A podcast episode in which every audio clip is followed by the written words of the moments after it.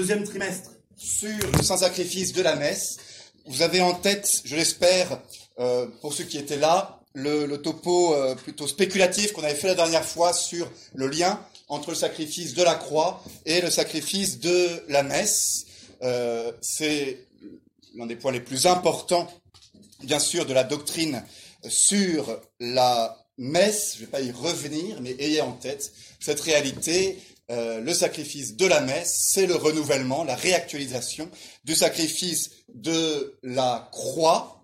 Euh, même prêtre, même euh, victime, nous dit le Concile de Trente, ça c'est deux fois. Si on avance un peu plus dans la réflexion théologique, moi je vous ai dit, ça s'est disputé, mais je crois véritablement, même acte, même acte, c'est pas deux actes différents, c'est le même acte. L'acte que Jésus offre sur la croix, c'est le même qu'il y a euh, sur la messe. Il est lié à la séparation, euh, à la double consécration, le pain, euh, le corps du Christ d'un côté, le sang du Christ de l'autre, et cette séparation sacramentelle renouvelle l'acte du Christ. voilà les grandes choses qu'on avait vues.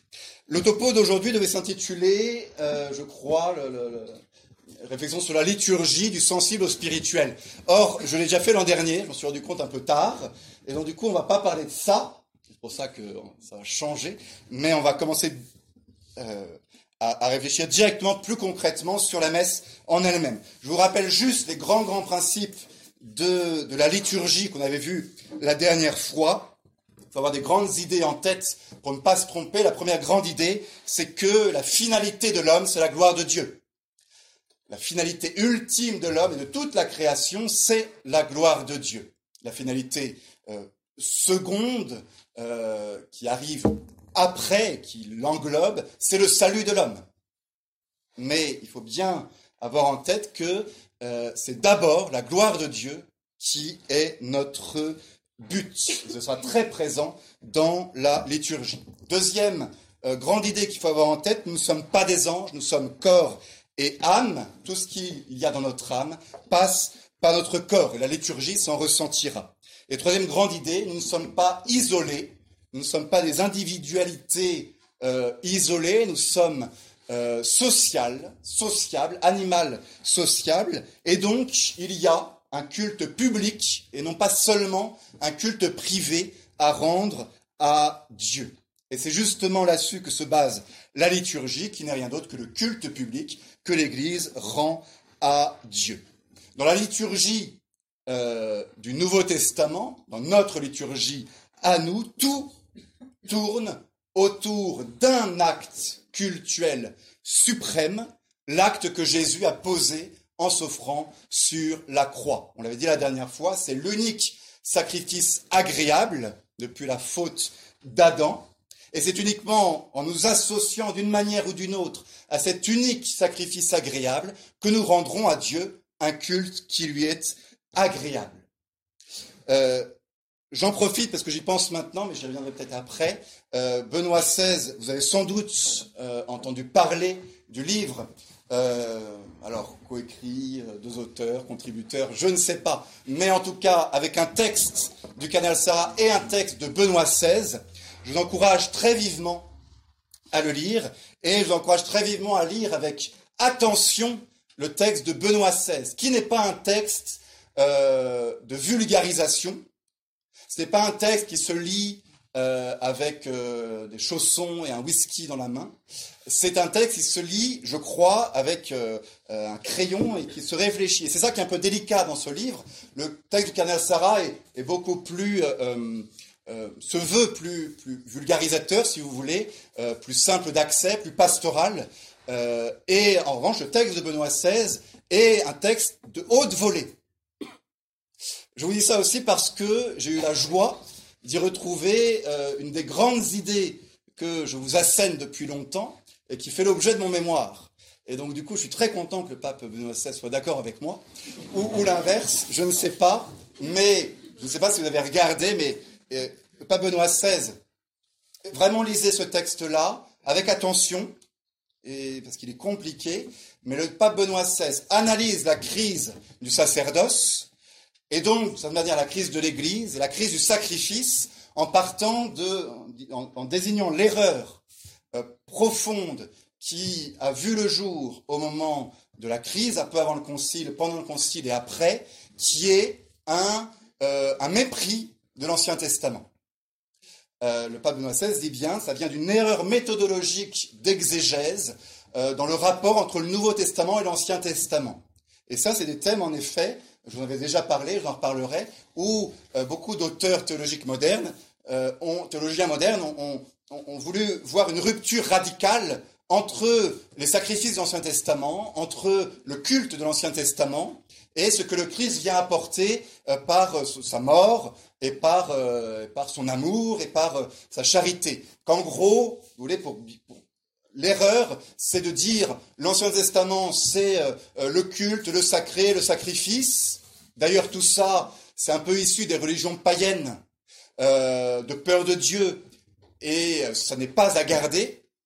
Heureusement que le Christ est arrivé pour euh, euh, arrêter cet aspect de sacralité, de culte d'honneur et d'adoration rendue à Dieu et de sacrifice. Et donc maintenant, on est dans une religion de l'amour et de la proximité avec Dieu. C'est des thèmes que je vous avais déjà dit. Et le pape Benoît XVI dit, attention, très grave erreur, le Christ n'est pas venu abolir, mais accomplir. Et donc, il assume des aspects de l'Ancien Testament, euh, et notamment l'aspect du, culte, de l'adoration, du sacrifice. Il les assume dans son sacrifice sur la croix, et en revanche, il les unit avec une donnée nouvelle qui est l'amour. Et dans l'acte de la mort de Jésus sur la croix se réunit sacrifice et amour. C'est ce que dit en gros Saint Augustin et Saint Thomas. C'est le sujet de mon mémoire et il l'a dit. Bon, voilà, c'est pas grave. Euh, en tout cas, c'est très important je suis content de voir. Et le pape Benoît XVI lui-même reconnaît qu'il avait, euh, qu'il a erré sur ce point euh, dans certaines conférences au moment du Concile en, minimisant l'aspect de culte dans le Nouveau Testament. Voilà, c'était juste en passant parce que je l'ai en tête, mais lisez-le à ce propos. Toute la liturgie du Nouveau Testament tourne autour d'un acte cultuel d'adoration, celui du Christ en tant qu'homme et de ce sacrifice qu'il offre à son Père. Et ça fonde le culte du Nouveau Testament, la liturgie qui est la nôtre euh, aujourd'hui. Euh, un dernier point, avant de terminer mon introduction sur euh, la liturgie en général. ce culte, il est rendu par nous, des hommes qui sommes charnels, esprit et matière, et donc il faut faire très attention à l'importance des signes, des gestes extérieurs que nous posons euh, et qui sont censés manifester des actes intérieurs. Saint Thomas, euh, à plusieurs endroits, nous montre, il y a acte extérieur, je fais une génuflexion avec mon corps, et il y a l'acte intérieur, je pose un acte intérieur d'adoration de la divinité. Je pourrais poser cet acte d'adoration intérieure sans poser l'acte extérieur. Mais comme je suis corps et âme, ces deux actes, acte extérieur, acte intérieur, se, compénètrent d'une certaine manière. D'un côté, l'acte extérieur que je pose va exciter l'acte intérieur, va le réveiller en quelque sorte. Oui, comme je suis sensible, le fait de me mettre à genoux, le fait de faire une génuflexion rappelle à mon esprit, ah oui, c'est vrai, c'est Dieu qui est là devant moi.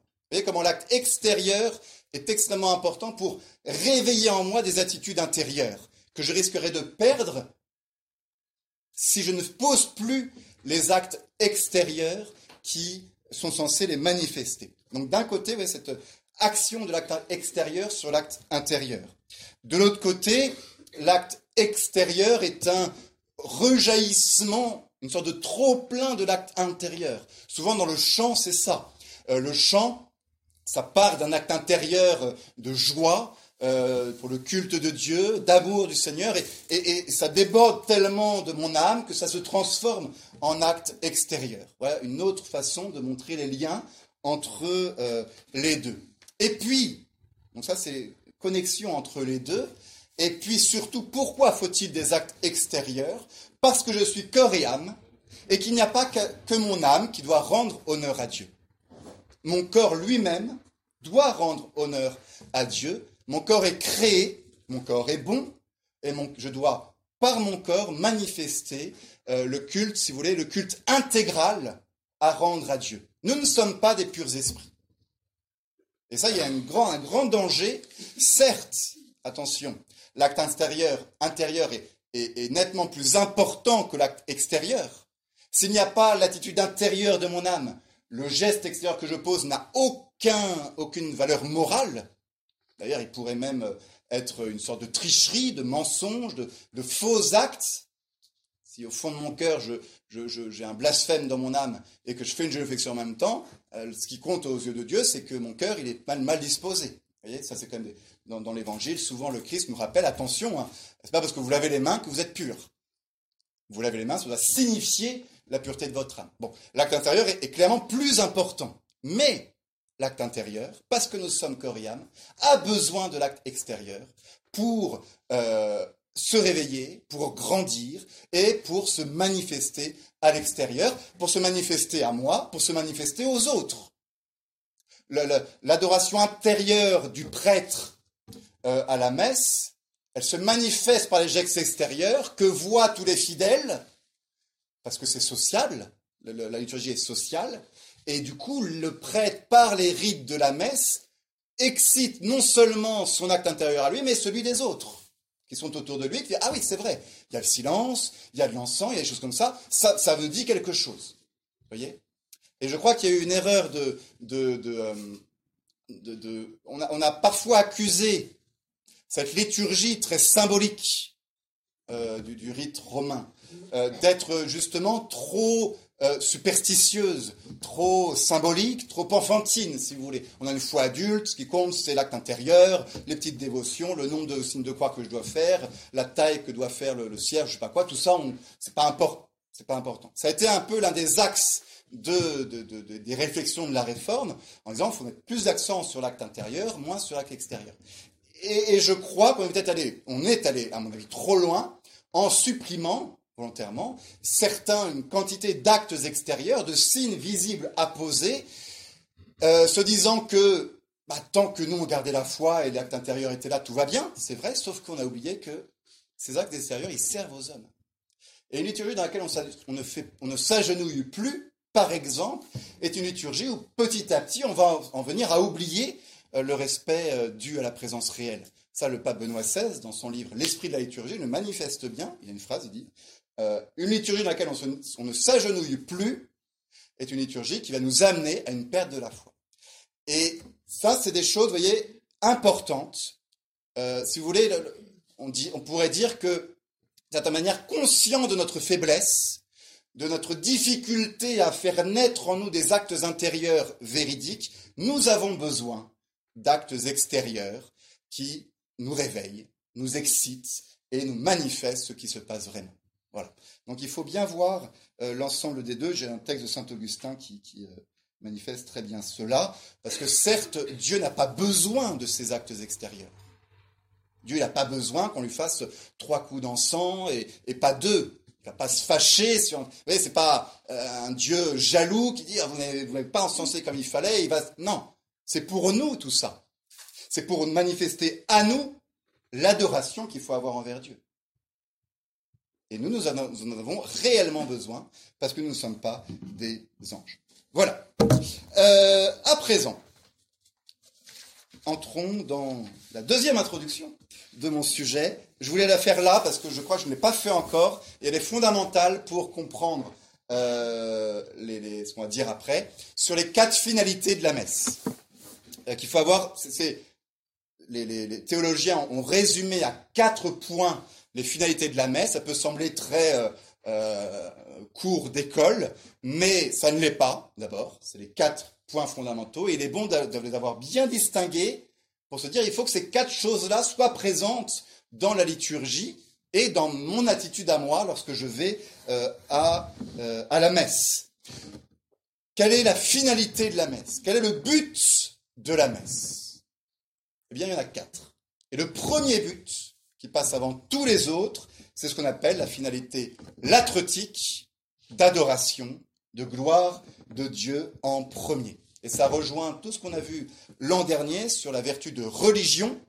Euh, la messe est un acte de la vertu de religion, l'acte suprême de la vertu de religion surnaturelle, par laquelle euh, le Christ, grand religieux du Père, offre à Dieu un sacrifice de louange, de glorification de son Père.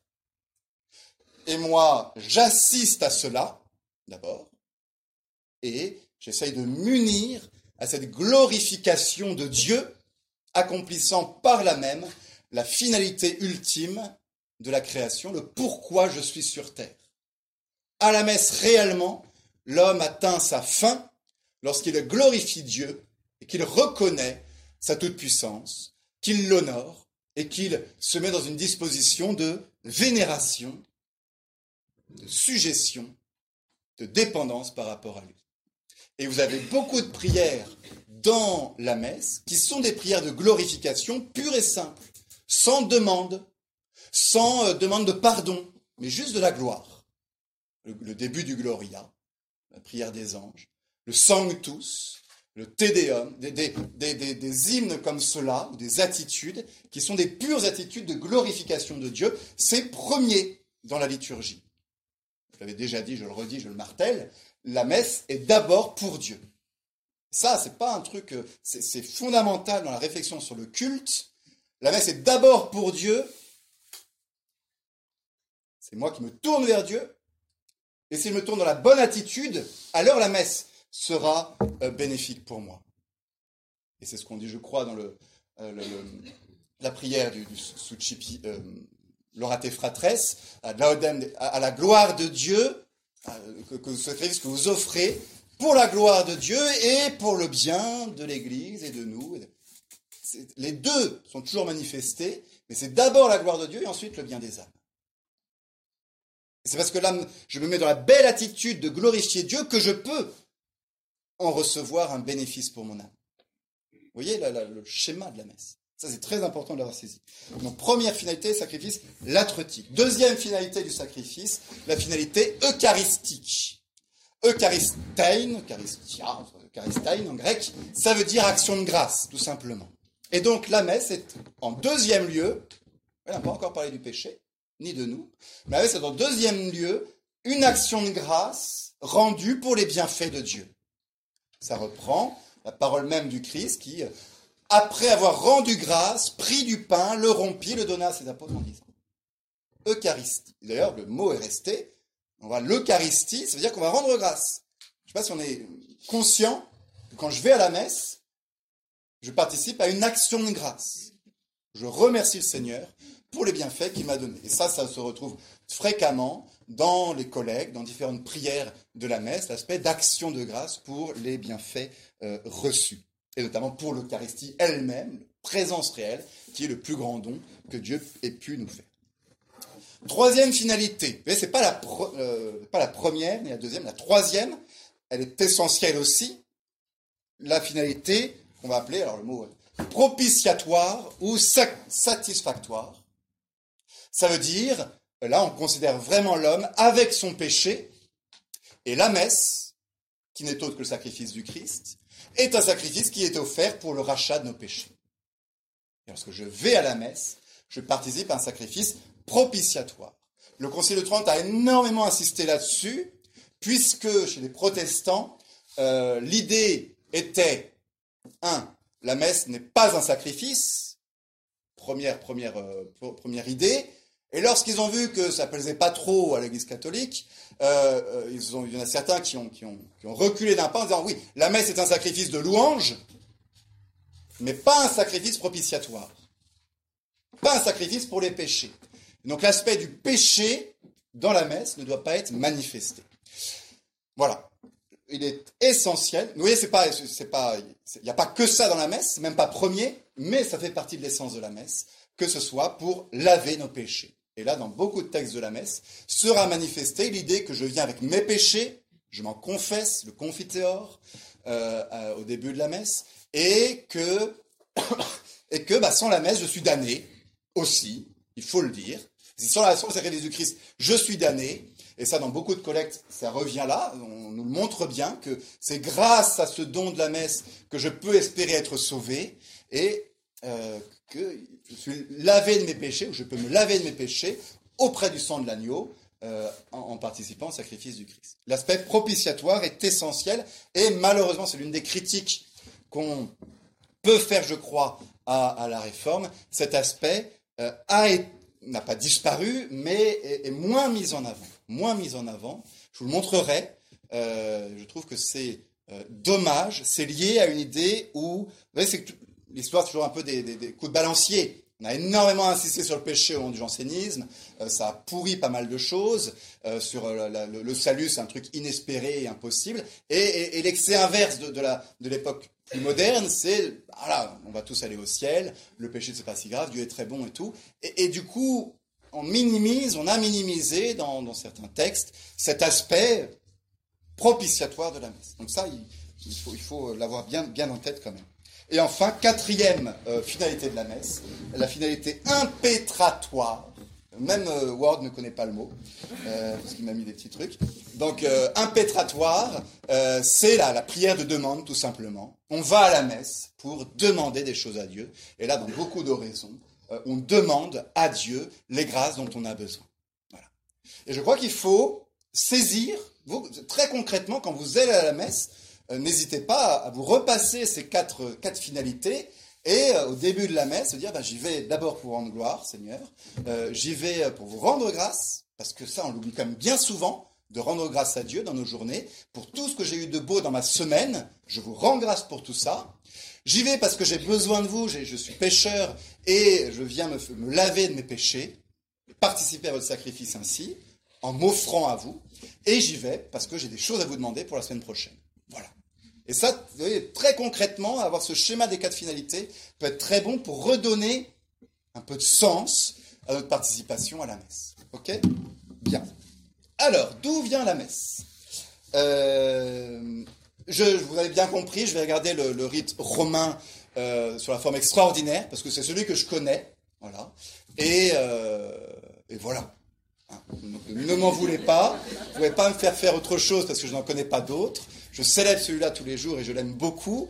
Et comme vous l'avez compris, j'ai quelques réserves importantes sur la réforme. C'est pour ça que je ne suis pas rentré dans, un, séminaire diocésain, mais que je suis rentré à la fraternité Saint-Pierre.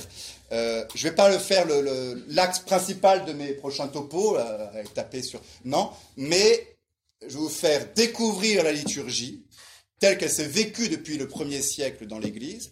Et j'espère vous montrer que euh, la messe traditionnelle atteint de manière euh, assez impressionnante, même si ça n'est qu'un rite, donc c'est humain, euh, les finalités qui sont dédiées au culte et que je, trouve dommage, souvent, parfois, qu'il y ait eu des, des, changements là où on peut se demander pourquoi est-ce que telle chose a changé dans le nouveau rite. Ça ouvre un débat, vous pouvez ne pas être d'accord avec moi, mais il va falloir euh, argumenter ensuite.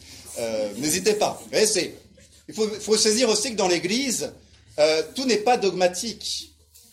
Tout n'est pas dogmatique. Notamment les questions d'autorité, que la publication d'un rite euh, peut être débattue sans ne plus être catholique. On est un peu dans une idée où, euh, dès, que quelque chose vient, vient du Saint-Père, c'est non. Il y a une liberté dans l'Église, il y a toujours une liberté dans l'Église, notamment dans la question de gouvernement, de dire, bah voilà, là je peux euh, discuter. D'ailleurs, on a beaucoup discuté au moment du concile, et on continue à discuter, et discutons. Et moi, je vais vous montrer mon point de vue, et vous pourrez discuter avec moi. J'espère euh, vous, amener à, saisir des choses euh, qui, je ne vous, cache pas, sont... Ce que je vais essayer de vous dire, de plus en plus, on s'en rend compte. Hein. De plus en plus, on s'en rend compte, et dans tous les milieux. Tous les milieux. Mais voilà. Alors, pour avoir une sorte d'idée d'ensemble. La messe a toujours eu deux parties. Euh, et ça date depuis les tout premiers siècles, alors le premier siècle euh, de, l'histoire de euh, l'Église, après une introduction qui aujourd'hui est constituée par les prières au bas de l'autel. Vous avez une première partie qu'on appelle la messe des catéchumènes et une deuxième de l'introïte au credo, inclus au credo, euh, et une deuxième partie qu'on appelle la messe des fidèles, qui est la partie proprement eucharistique ou sacrificielle. on voit bien cette différence dans la liturgie euh, pontificale, par exemple, où l'évêque, qui est celui qui enseigne, pour la première partie de la messe jusqu'au credo, est plutôt à la chair, à son rôle d'enseignement, euh, et pour la deuxième partie de la messe, il revient à l'autel et il reste debout devant l'autel pour la partie sacrificielle. L'origine de ces deux parties, elle est d'abord une interprétation spirituelle que je trouve importante. Jésus lui-même, le jeudi saint, a d'abord une longue partie dans laquelle il enseigne ses apôtres, le soir du jeudi saint, et ensuite il passe à l'institution de son sacrifice. Euh, Jésus, durant toute sa vie, pour montrer un petit peu que ça, ça coïncide aussi, a passé le clair de son temps à enseigner d'abord, et ensuite il offre son sacrifice sur la croix. Jésus se donne de deux manières à l'homme, par sa parole, il est le Verbe fait chair qui se donne aux hommes par la parole, et ensuite par l'Eucharistie et son sacrifice. Donc ces deux parties sont vraiment au cœur de, de l'action même du Christ sur, sur nous. Comment c'est arrivé là? La messe des catéchumènes, cette première partie, est en fait un héritage de la liturgie juive. Elle provient des réunions juives de la synagogue. Et c'est là que je reviens un peu sur ce que j'ai dit à propos de Benoît XVI, où euh, l'héritage juif, notamment la, Torah, la révélation, la, parole de Dieu, est tout à fait à conserver. Il y a eu une grande hérésie au IIIe siècle qu'on appelle le marcionisme, euh, marcionisme, voilà, et pas le macronisme, je sais pas quoi, le marcionisme, euh, dans lequel euh, on disait, bah voilà, l'Ancien Testament est aboli, on enlève ces textes-là de notre Bible, on ne garde que le Nouveau Testament. Ça a été condamné, et vous c'est cette sorte d'hérésie qui revient un peu. Euh, on aime bien l'Ancien Testament, sauf que quand il y a des trucs un peu trop cultuels, sacrificiels ou adoratoires. Bon, ne tombons pas dans cette erreur. La première partie de la messe est liée au culte de la synagogue. Qu'est-ce qui se passait? Alors faites attention. Très tôt, les apôtres ont bien compris que les sacrifices de l'Ancien Testament ne pouvaient plus être accomplis. Le sacrifice qu'il y avait au temple, perpétuellement, le sacrifice de la Pâque euh, qu'il y avait, après la mort du Christ, ne peuvent plus être accomplis. Saint Augustin dit même que ce serait un péché très grave que de refaire un sacrifice de l'Ancien Testament, puisque les sacrifices de l'Ancien Testament sont censés préparer le sacrifice du Christ, l'annonce comme des ombres et des figures, mais quand la réalité est là, cette réalité qu'il faut accomplir et non plus les figures. Donc, c'est Saint Paul, le Christ, notre Pâque, a été immolé. Dès lors, c'est ça l'unique sacrifice, on ne reprend plus les sacrifices anciens. En revanche, tout ce qui est l'enseignement, la parole, de la lecture de la, de la Torah, des livres sacrés et, la prédication pour les fidèles, tout ça, bah, il continue à le faire. Et même au début, les apôtres vont à la synagogue, écoutent pieusement et avec beaucoup de dévotion euh, l'Ancien Testament, et essayent d'en profiter pour dire, bah, regardez, l'Ancien Testament, ça annonce Jésus.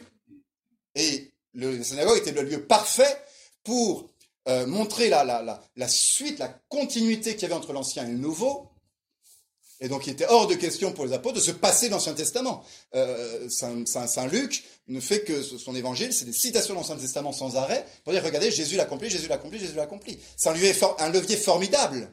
Et c'est une continuité, c'est la même parole, c'est le Verbe qui a tout écrit.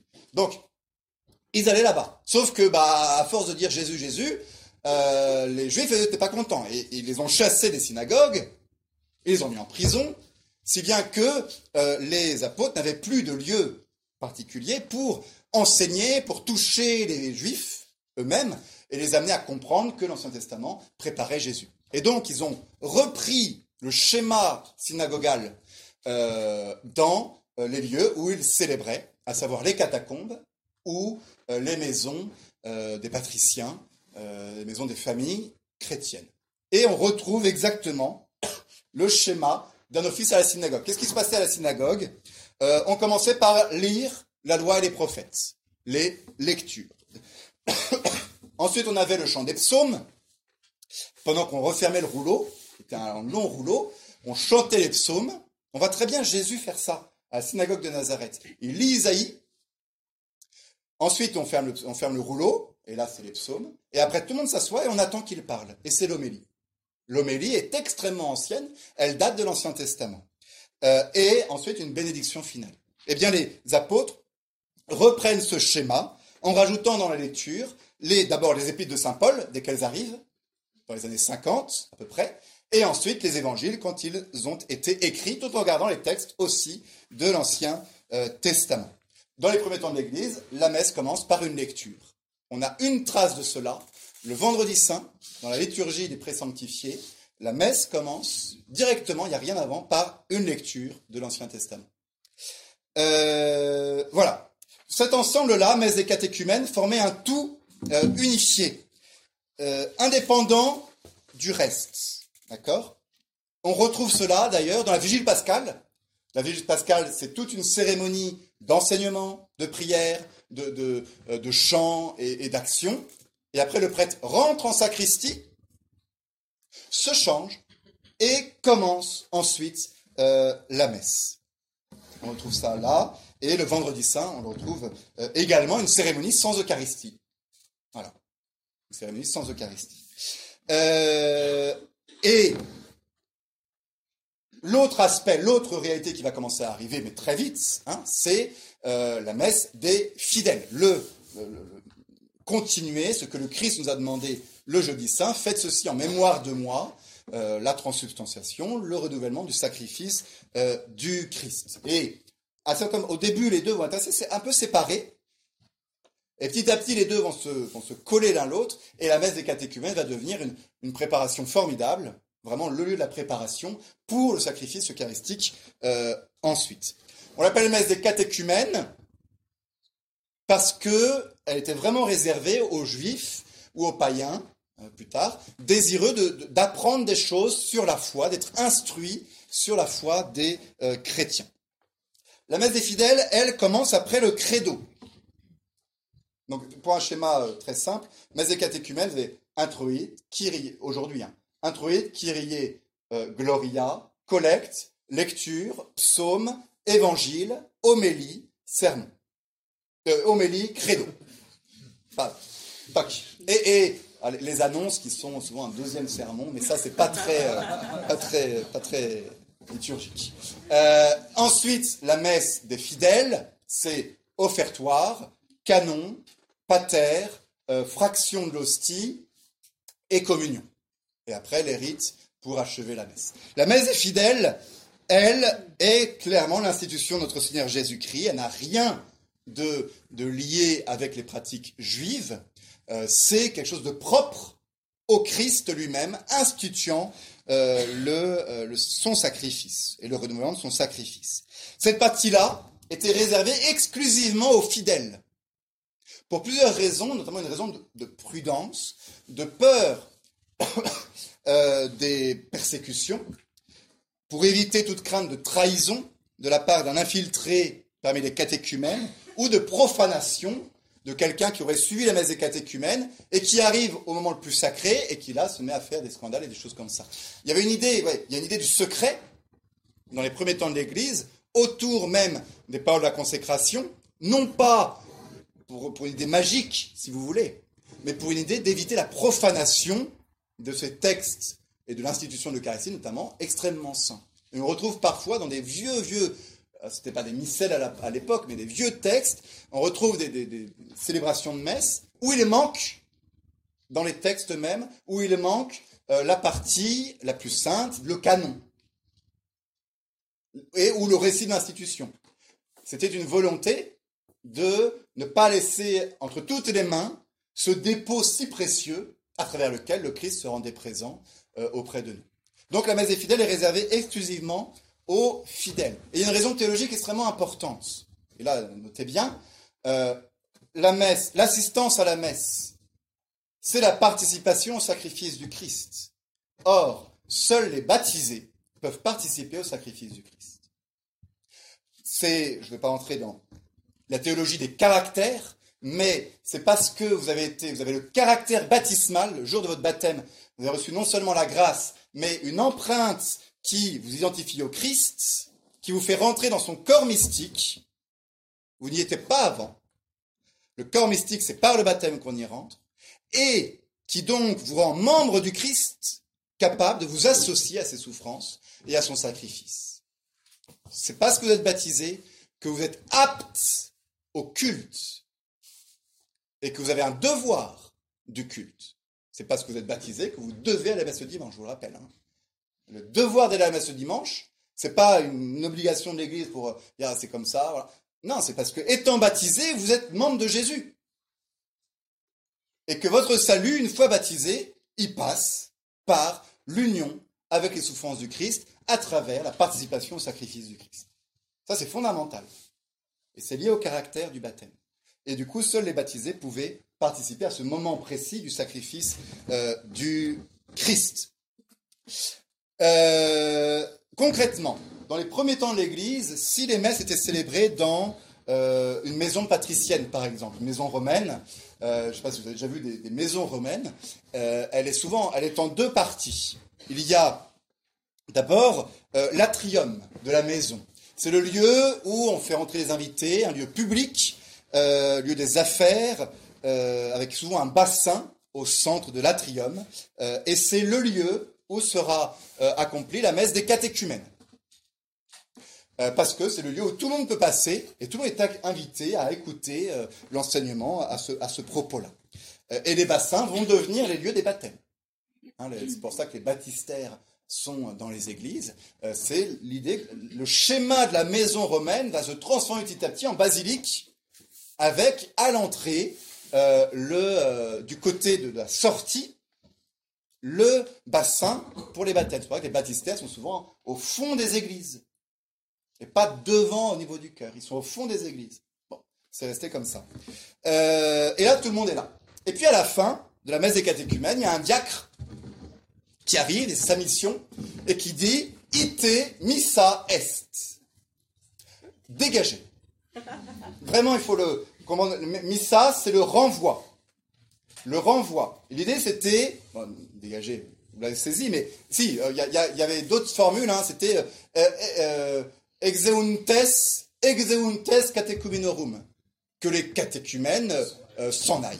Vraiment, c'était ça l'idée, c'était une action liturgique de la part du diacre qui faisait sortir les catéchumènes pour qu'on puisse passer ensuite à la célébration de la, euh, du sacrifice. Et donc les catéchumènes sortaient et n'avaient pas le droit d'assister à la célébration de, la messe. Vous avez compris les raisons maintenant. La raison profonde du caractère. Très très important. On pourrait se dire, il, serait intéressant de, remettre ça un peu au, bout du jour.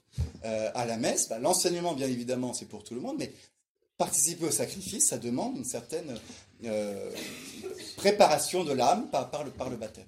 Voilà. Donc, euh, ite missa est. C'était du coup, ite, missa c'est renvoyer, euh, c'était la missa catechumenorum, le renvoi des catéchumènes. Et ça va donner la messe des catéchumènes. Le mot messe est lié directement à cette dernière action liturgique que faisait le diacre en disant ite missa est. Et c'est assez fréquent, même si ça nous paraît assez bizarre, dans la liturgie, c'est assez fréquent qu'un rite, parmi d'autres, donne son nom à tout un ensemble de rites qu'il y a autour. Et bien là, c'est le dernier rite de cette partie qui va donner son nom à tout, la Missa Catechumenorum, le renvoi des catéchumènes, la messe des catéchumènes. Vous avez saisi le, lien? Bon. Ensuite, on passait euh, au péristyle, qui est la partie privée de la maison, là où loge la, famille et où, les autres ne peuvent pas rentrer. Et là était célébré euh, le sacrifice eucharistique. Et à la fin, le diacre disait Ite missa est. C'est fini, c'est le renvoi. C'est le renvoi. Pour le transformer spirituellement, c'est l'envoi, la mission. Mais je ne crois pas que c'était le sens original, si vous voulez. Euh, c'est un sens spirituel qui a, toute sa valeur, bien entendu. On part après la messe en, mission, mais avant, c'était plutôt dire, bah, c'est terminé, il faut partir. Avec ce contexte, vous voyez, des persécutions aussi. Hein. Contexte des persécutions où il était dangereux de se réunir, euh, avec cette idée que, d'ailleurs, il était, dangereux de se réunir et on ne pouvait pas partir pendant la célébration non plus. Hein? On ne pouvait pas partir pendant la célébration, c'est resté dans l'ordination de, des prêtres. Un prêtre n'a pas le droit de quitter euh, euh, la, cérémonie pendant toute la cérémonie. C'est dit dans le, dans le texte. Voilà. cette idée, bah, il faut se remettre dans le contexte pour comprendre tout, tout ça. Et donc là, c'était la missa fidelium, le renvoi des fidèles. Ça va donner la messe des fidèles. Voilà. Il y a deux messes. Ça va donner d'ailleurs, si vous creusez un petit peu, euh, il y a une expression, la missarium solemnia, messe au pluriel. Dans, certaines expressions, messe est dite au pluriel parce que c'est les, deux messes, messe des catéchumènes, messe des fidèles, les deux renvois qui vont donner ces deux grandes parties de la messe. Bien. Avançons euh, sur ce que je vais pouvoir vous dire d'ici euh, la fin. S'il y a un lieu sacré dans l'enceinte sacrée qu'est l'Église, euh, c'est l'autel. Et je vais essayer de vous parler un peu de l'autel parce que ça nous apprend plein de choses sur euh, ce qu'est la, liturgie et le, sacrifice de euh, la messe. L'autel est d'abord bien sûr ce qui manifeste le plus l'aspect sacrificiel. Un autel, ça, provient directement de l'Ancien Testament, où Moïse et Abraham construisent un autel en pierre sur lequel ils tuent l'animal ils offrent le sacrifice.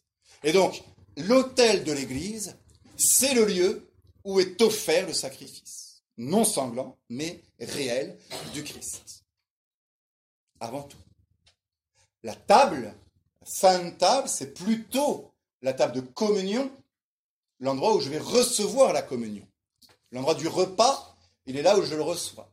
Mais la liturgie, dès le début, a distingué le lieu du sacrifice, du lieu de la communion, le lieu du, sacrifice, du lieu du repas euh, sacrificiel.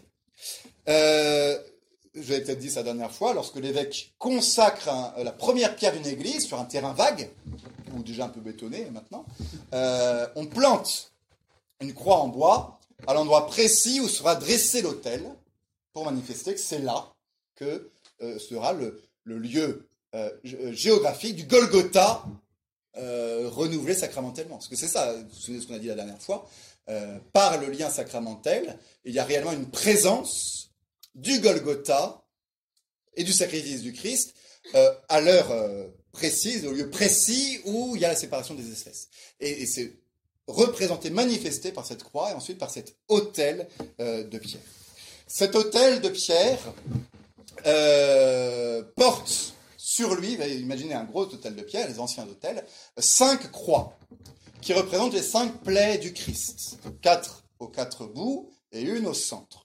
Et cet hôtel a à l'intérieur ce qu'on appelle un sépulcre d'autel, différentes formes, mais en gros, devant là où célèbre le prêtre, un trou dans la pierre, dans laquelle on met des reliques de martyrs, trois grains d'encens pour manifester euh, l'encensement perpétuel des martyrs et un parchemin signé par l'évêque attestant la consécration de l'autel. L'évêque, quand il consacre l'autel, euh, euh, le rite est magnifique. On part d'une pierre, d'un truc en pierre. il fait brûler de la cire sur les cinq croix en même temps, ça, ça, ça brûle de partout. C'est symbolique. Ça aussi, c'est tout l'Ancien Testament, le, feu qui prend sur l'autel et tout ça, c'est magnifique.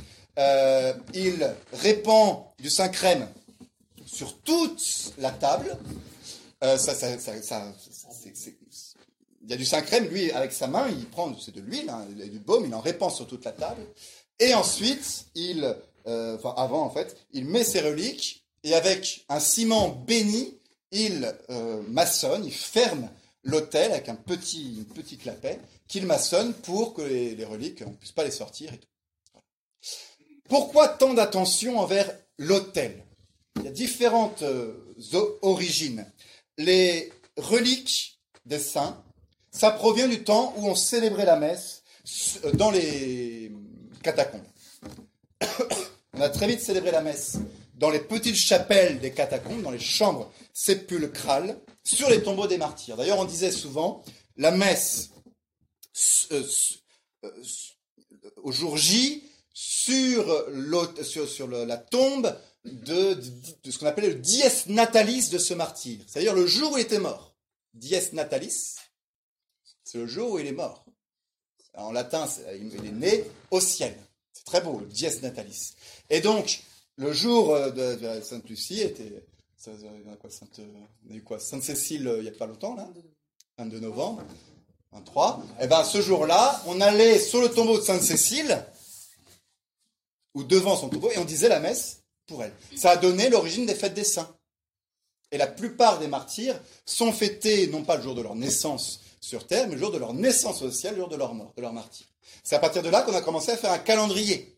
C'est pour ça qu'on a tant de saints euh, martyrs dans le calendrier qui nous semblent un peu inconnus, mais qui euh, étaient les premiers martyrs. Et donc, quand on est passé au basilic, quand on a quitté les catacombes, on a voulu conserver cette idée de célébrer la messe sur les reliques des saints.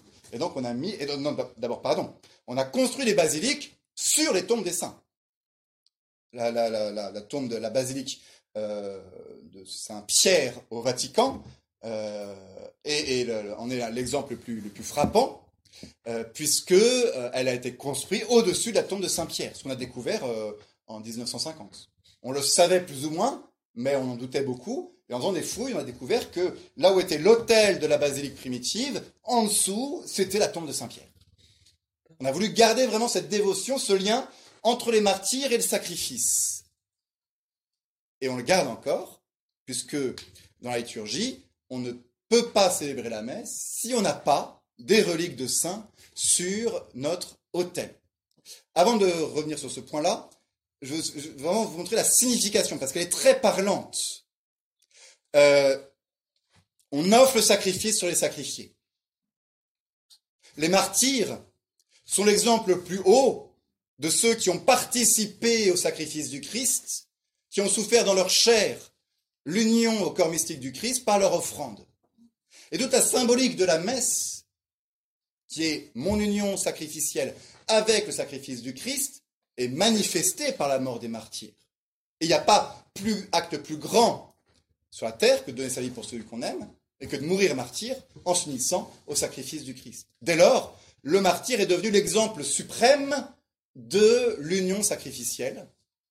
Et ça nous parle à nous en disant, ben voilà, nous sommes censés reproduire spirituellement cette union des martyrs au moment où la messe est offerte.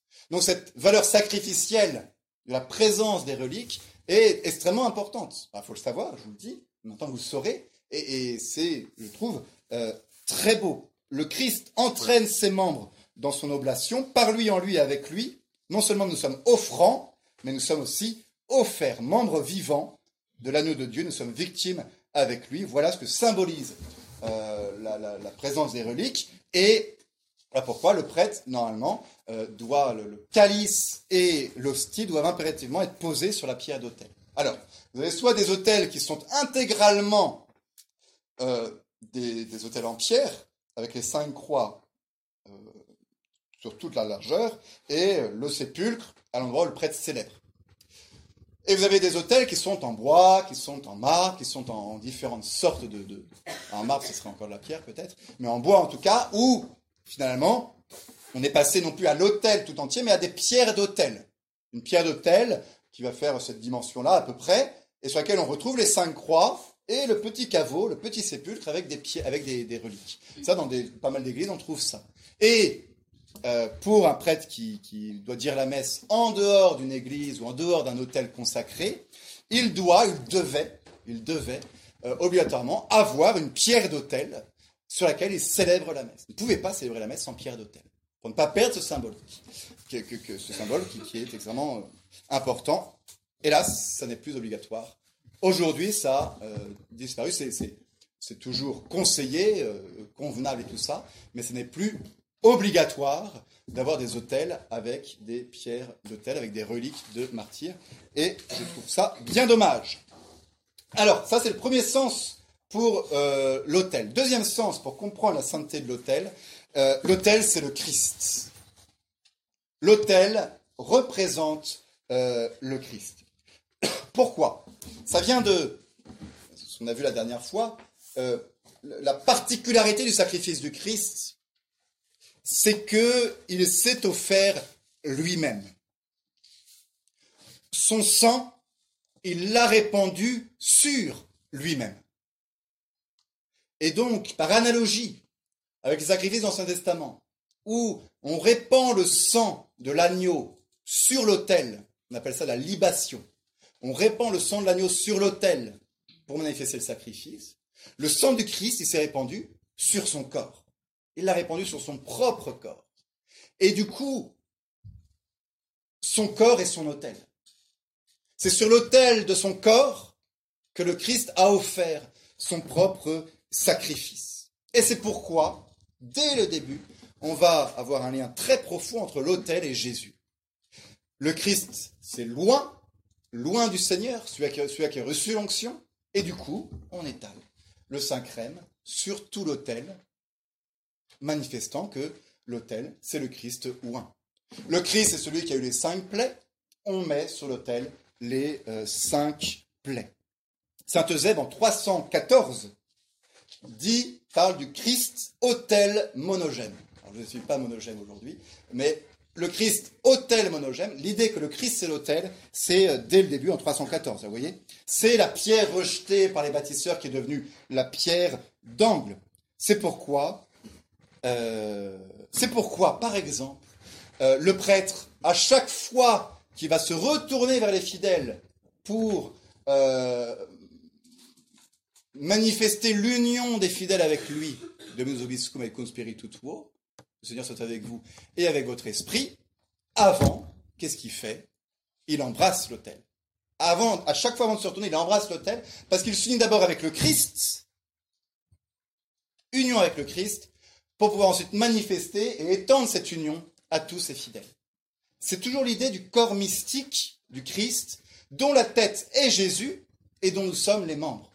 Et tout vient du Christ. Et ça découle ensuite sur les membres. C'est pourquoi aussi, bon j'ai encore critiqué, je suis désolé, mais qu'autrefois, pour le baiser de paix, on part euh, de l'autel, le prêtre embrasse l'autel, s'unit au Christ, et ensuite, je vous donne ma paix, je vous laisse ma paix, il prend la paix du Christ en embrassant l'autel, et ensuite il se tourne vers le diacre, qui la reçoit, il se tourne vers le sous-diacre, qui la reçoit, et ensuite ça passe à tout le, tout le clergé, un par un, mais la, la, la, paix vient de l'autel. Elle vient du Christ. Elle vient pas de ma propre initiative, de moi qui me tourne vers mon voisin pour lui dire la paix du Christ. Alors, je ne cache pas que c'est... On pourrait en discuter. Parce qu'en effet, euh, dans l'ancien rite, du coup, bah, le, symbole euh, s'arrête au clergé parce qu'il va devenir très très très long pour que la paix dans les grandes assemblées descende jusqu'au dernier des fidèles. Cependant, cependant, est-ce qu'il est beaucoup mieux d'avoir un symbole où la paix se donne mutuellement, sans manifester spécialement le rapport avec le Christ et le fait que tout découle du Christ? Est-ce que ça ne risque pas de contribuer à une vision plus horizontale de, du corps de l'Église, du peuple de Dieu, uni par la charité qu'on a entre nous, en oubliant peut-être que la première union, j'avais dit la dernière fois, c'est l'union que moi j'ai avec le Christ, et que mon prochain, mon voisin, celui à côté de moi, a avec le Christ. Et qu'il n'y a pas de, d'union du corps mystique sans cette union fondamentale de chaque membre avec Jésus. Ce qui était très bien symbolisé, je trouve, par cette descente de la paix qui venait de l'autel, du Christ, du prêtre, pour aller jusqu'au dernier euh, du clergé ou des fidèles, lorsque c'était encore possible. Voilà. Euh, bien. Qu'est-ce qu'il y avait d'autre? À la messe solennelle, vous me comment ce symbole revient très souvent. À la messe solennelle, le, diacre pose le livre des évangiles sur l'autel et il le laisse pendant un certain temps. Avec une idée un petit peu, vous voyez, de, c'est symbolique, de contact. Comme si le, le, livre allait s'imprégner du Christ en le touchant. Et ensuite, il le prend, il va lire l'évangile. Ce symbole est très beau comme si on, prend la parole du Christ, du Verbe qui est manifesté par, par l'autel. Le jeudi saint, on dénude les autels, non pas en signe de pauvreté ou uniquement de tristesse, mais parce que l'autel, c'est le Christ. Et que le Christ a été abandonné par ses disciples pendant ces trois jours, et donc on dénude, et puis parce que le Christ a été dénudé réellement le vendredi saint. pour garder ce symbole, on dénude les autels de toutes les euh, églises le jeudi saint, et on les rhabille le samedi soir, pour, pour, la, messe de la résurrection. Voilà, quelques petites idées. J'en avais beaucoup d'autres. Euh, la croix de l'autel, j'en ai parlé déjà la dernière fois. Je ne reviens pas dessus. J'avais fait symbolique de la croix. Je dis qu'il y en avait beaucoup, partout et tout. Voilà, ça j'en ai déjà parlé. Euh, je vais juste suite pour les, pour les, chandeliers, et comme ça j'aurai terminé un peu ce que je voulais vous dire aujourd'hui. Euh, un autel, c'est euh, une pierre donc, une croix d'autel, indispensable. Il faut qu'il y ait la croix, le symbole de la passion. On a vu ça la dernière fois. Et puis il y a six chandeliers. Six chandeliers, traditionnellement. Pourquoi? En fait, c'est sept. En fait, c'est sept chandeliers. Parce que ça vient de l'Apocalypse 2, 1, où on voit le Christ marcher au milieu des sept chandeliers d'or. Or, je vis sept, chandeliers d'or au milieu des chandeliers, quelqu'un qui ressemblait à un fils d'homme, c'est euh, Jésus. Tout en sachant à côté que euh, le symbole du chandelier, à Rome, c'est l'honneur et l'autorité. Euh, les, les grands hommes de Rome avaient le droit d'être accompagnés par des cierges allumés. Ça reste dans la liturgie pontificale où euh, il y a le porte-bougie et le porte-livre. La bougie n'étant pas tant faite pour éclairer le livre, mais pour manifester l'autorité de l'évêque euh, aux yeux des, fidèles. Il a le droit d'avoir un cierge qui l'accompagne. Bon. Donc, sept, sept cierges qui accompagnaient le pape, représentant du Christ sur terre, dans sa procession quand il allait célébrer la messe, ça après les persécutions. Il est entouré par sept chandeliers sept acolytes qui tenaient les chandeliers. Et en arrivant, les, acolytes se mettaient et plaçaient les sept cierges derrière l'autel, d'abord en bas, par terre, et puis rapidement sur l'autel lui-même. Sept cierges et manifestant l'autorité de l'évêque et celle du Christ. En parallèle, la croix de l'autel arrive. Parce que la croix de l'autel n'était pas là au début. On avait vu ça la dernière fois. La croix de l'autel arrive. Et donc, du coup, bah, il faut mettre la croix de l'autel. Alors au début, on, hésite un peu, et rapidement, on va mettre la croix de l'autel derrière le chandelier central, le septième chandelier. Trois de chaque côté, un au milieu, et la croix devant. Voilà. Et c'est ce qui demeure pour les messes papales et les messes des cardinaux. Normalement, vous verrez, euh, messe euh, euh, au Vatican, en tout cas, il est de Benoît XVI, mais je, je pense que c'est le même cérémoniaire, donc il a conservé l'usage. Ça a un peu disparu. Pour la messe du pape, on, rajoute un septième chandelier derrière la croix d'autel pour se souvenir de ce symbole qui est là. En revanche, euh, le, prêtre qui n'a pas l'autorité, euh, enfin, si vous voulez, on, déclasse un peu. C'est le pape et les cardinaux, et euh, même l'évêque lui-même, en tout cas s'il n'est pas chez lui, chez lui je ne sais plus, j'ai un trou. Mais il n'a il a pas les six, les six chandeliers, il n'a pas les sept chandeliers, et le, et le prêtre non plus, et, et voilà. Ça va symboliser euh, l'autorité, ça va symboliser également aussi la lumière, le Christ. Hein, la lumière, symbole, du, Christ. Et là, je termine là-dessus parce que c'est magnifique, même si ça ne se fait plus malheureusement. Euh, quand, la, liturgie peut vraiment manifester des choses profondes aux gens une fois qu'on le sait. Autrefois, autrefois, euh, le samedi saint, on éteint toutes les bougies. Il n'y a plus aucune lumière allumée. On allume le feu pascal à partir de la pierre. Hein? Il faut une étincelle. Une étincelle. autrefois, c'était bah, des, sortes de briquets anciens qui, frottement de la pierre, silex, voilà, euh, pour faire apparaître le feu. On allume le feu. Avec ce feu, on allume euh, un trident ça, c'est même plus dans la liturgie euh, de 62, hein. c'était avant. On allumait un trident avec trois cierges, représentant les, trois, euh, la Trinité, et on entrait dans l'église avec, juste avec ça. Et ensuite, on bénissait le cierge pascal, et on allumait le cierge pascal. Et ensuite, avec le cierge pascal, on allumait les cierges de l'autel à un moment, on allumait les cierges de toute l'église, on allumait la lampe du sanctuaire. La lampe du sanctuaire. Et ensuite, on éteignait tout le reste, à la fin de la messe, sauf la lampe du sanctuaire. Et la lampe du sanctuaire restait allumée toute l'année. Et on n'avait pas le droit d'allumer les cierges de l'autel sans utiliser le feu de la lumière du sanctuaire. Parce que c'est le Christ. Aujourd'hui, on a des lampes du sanctuaire électriques. et on allume les cierges avec euh, des briquets, des allumettes. Et on a perdu ce symbole-là qui est extrêmement fort. Dire que le Christ est ressuscité, la lumière est à nouveau là. Et c'est cette lumière-là qui se transmet dans toute la liturgie, dans toutes les actions liturgiques pour toute l'année. Et donc on va veiller, on veillait aux soins de, de, de, lampe du sanctuaire, qui était souvent une lampe à huile, avec de l'huile, et on veillait à ce qu'elle ne s'éteigne jamais pour manifester la vie, nouvelle vie du Christ, qui se répand ensuite à tout le reste. Voilà. Euh, je n'ai pas de conclusion, merci beaucoup, et on continuera la prochaine fois.